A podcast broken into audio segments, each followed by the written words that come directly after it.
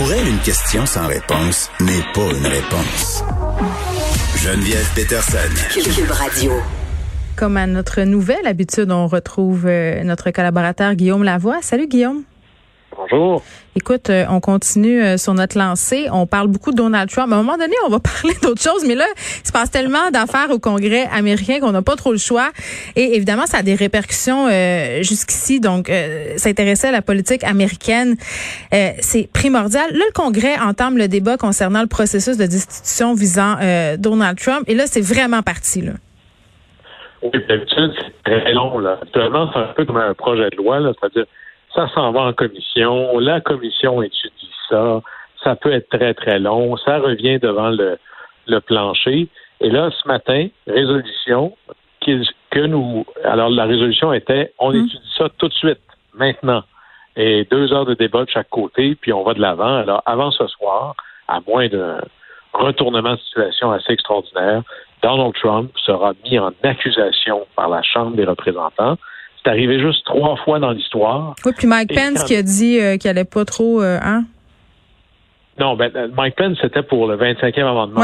C'est-à-dire le 25e amendement qui est pas pour, je suis pas d'accord avec le président. C'est qu'est-ce que je fais si le président devient, je sais pas moi, incapable, perd ses moyens intellectuels? C'est un anévrisme, etc. C'est à ça que ça, c'est pour ça qu'on l'a écrit. Quand c'est, je veux condamner, un peu comme une cour de justice, mais sur le terrain politique, c'est l'impeachment. C'est arrivé trois fois dans l'histoire. Puis il y en a une de ces trois-là qui appartient déjà à Donald Trump. Donc, hmm. Donald Trump, là, il va avoir eu 50% de tous les impeachments. Un peu un triste record. des États-Unis, qui a été président juste quatre ans. Là. Donc, il sera mis euh, en accusation euh, si la tendance se maintient et forte est à Paris qu'elle va se maintenir euh, avant la fin de la journée. Et là, ce sont les débats. C'est les débats. Et là, bon, ben, c'est un peu euh, un peu une charade là, parce que tout le monde c'est pas comme si, euh, personne attend ces débats-là pour se faire dire Oh, j'ai écouté mon collègue, il y a un argument que j'avais jamais entendu avant. C'est pas comme ça, là. C'est pas ce genre de débat-là. Au contraire, euh, puis les débats sont très courts. le temps, c'est le nerf de la guerre dans, dans, un système parlementaire. Alors, ça se calcule à la minute. Puis tout le monde veut être filmé pour prendre sa minute puis pouvoir la mettre sur YouTube, sur son site web ou autre.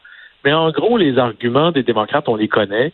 C'est euh, il a outrepassé ses pouvoirs et il a et en gros, on accuse Trump d'incitation à l'insurrection. C'est comme inciter à l'émeute, mais contre l'État. C'est très, très grave. Et là, il y a deux genres de réponses du côté des républicains. Il y a la réponse que j'appellerais douce, qui est, vous savez, le pays est très divisé, il faut être capable de euh, aller ailleurs, il faut avancer, il faut regarder vers l'avant. Et là, on cite l'élection de 1800 qui avait été une guerre presque aussi euh, dégueulasse que ce qu'on a vu entre Trump et Biden. Hmm. Il faut être capable de mettre ça derrière nous puis aller de l'avant.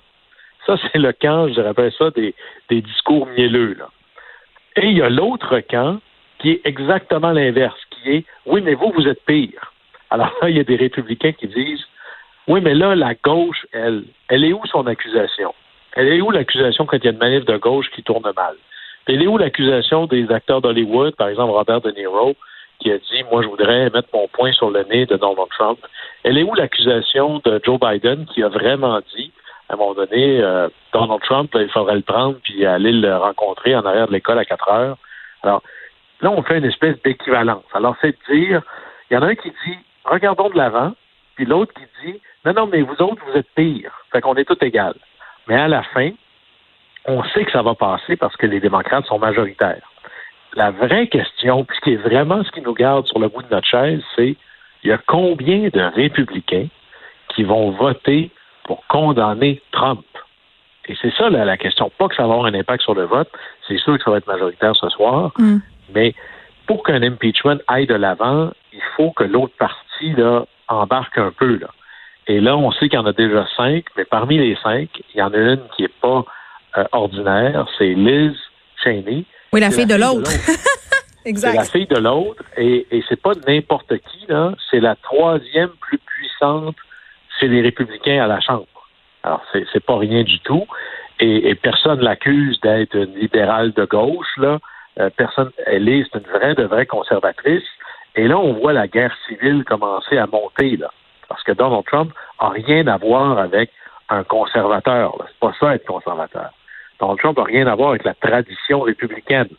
Et il y a beaucoup de gens, on verra s'ils sont majoritaires, c'est les républicains, qui disent non mais là c'est le temps de c'est le temps de nettoyer les écuries d'Augias. C'est le temps de faire du ménage dans le parti. Hmm. Puis les fous dehors. Mais là, c'est pas sûr. Peut-être que les fous sont plus nombreux. C'est ce qu'on va voir de plus en plus. Pas juste aujourd'hui, dans les élections qui vont suivre. Et la guerre civile, c'est beaucoup aussi une question d'argent. Oui, euh, pour gagner les élections, il faut s'organiser, ça prend des membres, Hmm. ça prend des votes, ça c'est bien gentil, mais ça prend de l'argent, surtout aux États-Unis. Je disais, on, on en parlait quand il y a eu l'élection en Géorgie. Nous, on a fait un référendum à savoir si oui ou non on devient un pays avec 10 millions. Eux font une élection en Géorgie pour 500 millions à peu près. Là. Euh, puis juste pour On n'est pas tout à fait là, la même place. non, puis- et c'est c'est pire d'année en année. Écoutez, quand Obama s'est présenté la première fois, c'était contre John McCain. Hmm. Lui et John McCain, les deux campagnes ensemble, ça faisait un milliard. Ça, c'était en 2008. En 2012, Obama tout seul, c'était un milliard, sa campagne. Alors, vous voyez que là, c'est des montants absolument extraordinaires. Et c'est bien gentil là, de dire, vous savez, mon don moyen de 24,50 etc. La vérité, c'est que les, dona- les vrais donateurs, là, la, la grosse part du million des donations politiques, c'est pas le 1% c'est le 0,1% les plus riches qui les donnent. Les ultra euh, méga riches Les et, ultra riches. et les des financiers qui, qui ont retiré leur bain, là. Oui, alors c'est les financiers. Là-bas, il n'y a pas vraiment de limite. Les compagnies peuvent donner aussi. Hmm. Alors là, il y a beaucoup de compagnies parce que à la fin, hein, acheter, c'est voter. Alors, il y a beaucoup de gens qui disent, en gros, ou bien t'arrêtes de financer le Parti républicain, ou un élu qui embarque dans les théories de la conspiration, ou j'achète pas tes actions. Là, ça remonte jusqu'au conseil d'administration très vite. Le conseil d'administration dit, ben moi, je donne plus d'argent. Là, là, vous avez, les avez toutes, les compagnies aériennes, les grands groupes hôteliers comme Marriott. disent, Moi, je ne finance plus soit le Parti républicain de manière générale, ou encore, on a la liste là, des, des cent quelques élus républicains qui disent que l'élection, elle est illégitime, ben, à eux, on donne plus d'argent. Et ça, euh, je dire, aller en élection aux États-Unis sans d'énormes moyens financiers, Hmm. c'est aller à la guerre avec un tire-poids. Là. Ça fera pas là, longtemps. Et ça, on, on voit quand même euh, depuis quelques jours, là, Guillaume, justement, euh, des grandes compagnies qui se dissocient, des gens qui mettent leurs pieds à terre, qui disent ben moi, je veux rien avoir à faire avec ces gens-là. C'est pas vrai que je vais m'associer à eux. On se parlait hier euh, des Gafa, euh, Facebook, euh, Twitter, Instagram, qui ont mené une campagne, si on veut, contre les comptes complotistes après avoir banni euh, le l'ex, le futur ex-président Trump euh, à vie là de ces plateformes-là. Et euh, Airbnb euh, aujourd'hui qui prend une décision quand même assez révélatrice bloque les réservations à Washington pour l'investiture de Joe Biden. Oui, et c'est quand même majeur. Bien, bien et, et sûr, là, mais oui. là-dessus, on voit à quel point là-dessus, c'est c'est inspiré vraiment d'une préoccupation sécuritaire. Parce que là, Airbnb, et, et il y a d'autres plateformes, là, mais Airbnb particulièrement n'a pas dit, bon, ben, je vais bloquer euh, un tel, mais pas un tel. Non, ce qu'on veut, parce que là, il y a des réelles menaces. Les services secrets sont sur le dossier. Il y a une réelle menace de, de manifestations violentes à Washington. Oui, parce que je veux juste qu'on le précise là, pour les gens qui n'ont pas euh, suivi. Là, on est en train d'apprendre de plus en plus euh, par rapport aux événements du Capitole. Il y a des images euh, qui circulaient au départ qui étaient assez pacifiques, mais là, on est en train de se rendre compte qu'à l'intérieur du Capitole, quand même eu, euh, oui, il y a- quelqu'un qui est décédé, mais il y a eu d'autres gestes ultra violents qui ont été posés. Il y a des gens, des républicains qui ont eu peur pour leur vie, Euh, et euh, ce serait, selon euh, plusieurs observateurs, la première d'une série euh, d'événements que planifient ces gens-là? Oui, et une des rumeurs qui circulent ou qui est prise très au sérieux par le, FBI et les services secrets. Les services secrets, eux, c'est véritablement la présidence, mais le FBI, c'est la sécurité en général. C'est un peu comme la GRC, si on veut. Et eux disent, ben là, il y a des, ça se prépare des manifestations, pas seulement à Washington, mais devant les 50 capitoles, c'est-à-dire les 50 assemblées nationales dans les 50 États. Alors là, on va se préparer de manière très importante. Puis là, ben, on fait une stratégie, un peu une stratégie du confinement. Alors, si tu veux avoir, si tu veux réduire les risques d'avoir une grosse manif à Washington, ben, peut-être qu'il devrait y avoir moins de gens qui aillent à Washington. C'est un peu ça qu'on fait là. Alors, Airbnb suspend, et c'est quand même extraordinaire parce qu'une inauguration présidentielle, ça peut aussi être un moment très heureux. Tu veux aller participer à ça? J'ai plein d'amis qui étaient à Washington lors de l'inauguration d'Obama. Euh, moi, j'y ai vécu, c'est quand même quelque chose. Oui, il y a du tourisme politique euh, qui se fait. Puis toi, euh, Guillaume, qui s'intéresse beaucoup à l'économie de partage, est-ce que c'est une première pour Airbnb? Parce que c'est quand même aussi se couper beaucoup de revenus. Là. Oui, d'une manière comme ça, oui, c'est une première. Là, mes, informations sont de cet effet-là. Il y a eu déjà eu d'autres décisions similaires, mais pour des, des problèmes appelons ça des catastrophes climatiques, une méga inondation dans une ville. je ne vais pas en rajouter, là, euh, envoyons le signal que, ou encore les feux en Californie. Mais pour un enjeu de menace de cet ordre-là, euh, je pense que c'est une décision qui, évidemment, je suis pas en train de dire que Airbnb et toutes les plateformes sont les meilleurs citoyens corporatifs du monde. Non, mais c'est un choix éditorial. Ils le font. Mais ça, c'est un choix qui fait, je fais partie de la communauté, puis je veux essayer de contribuer à pas empirer le problème. Oui, apaiser. Très bonne décision. Oui, parce qu'on le sait, euh, peut-être, puis bon, Airbnb est peut-être moins coupable à cet effet-là, mais euh, Facebook, hein, Instagram, euh, Twitter euh, ont contribué à l'envenimer la situation en laissant sur ces plateformes pendant très longtemps des discours qui incitaient à la haine. Donc, à un moment donné, c'est bien que ces citoyens corporatifs-là, même s'ils ne sont pas exemplaires, justement, mettent leur pied à terre et envoient un message très clair à leur clientèle parce qu'on va pas se cacher non plus, Guillaume, que c'est un message afin de ne pas impacter, excusez-moi l'anglicisme, leurs revenus. Hein? Faut pas qu'il y ait d'impact économique sur l'image de la marque.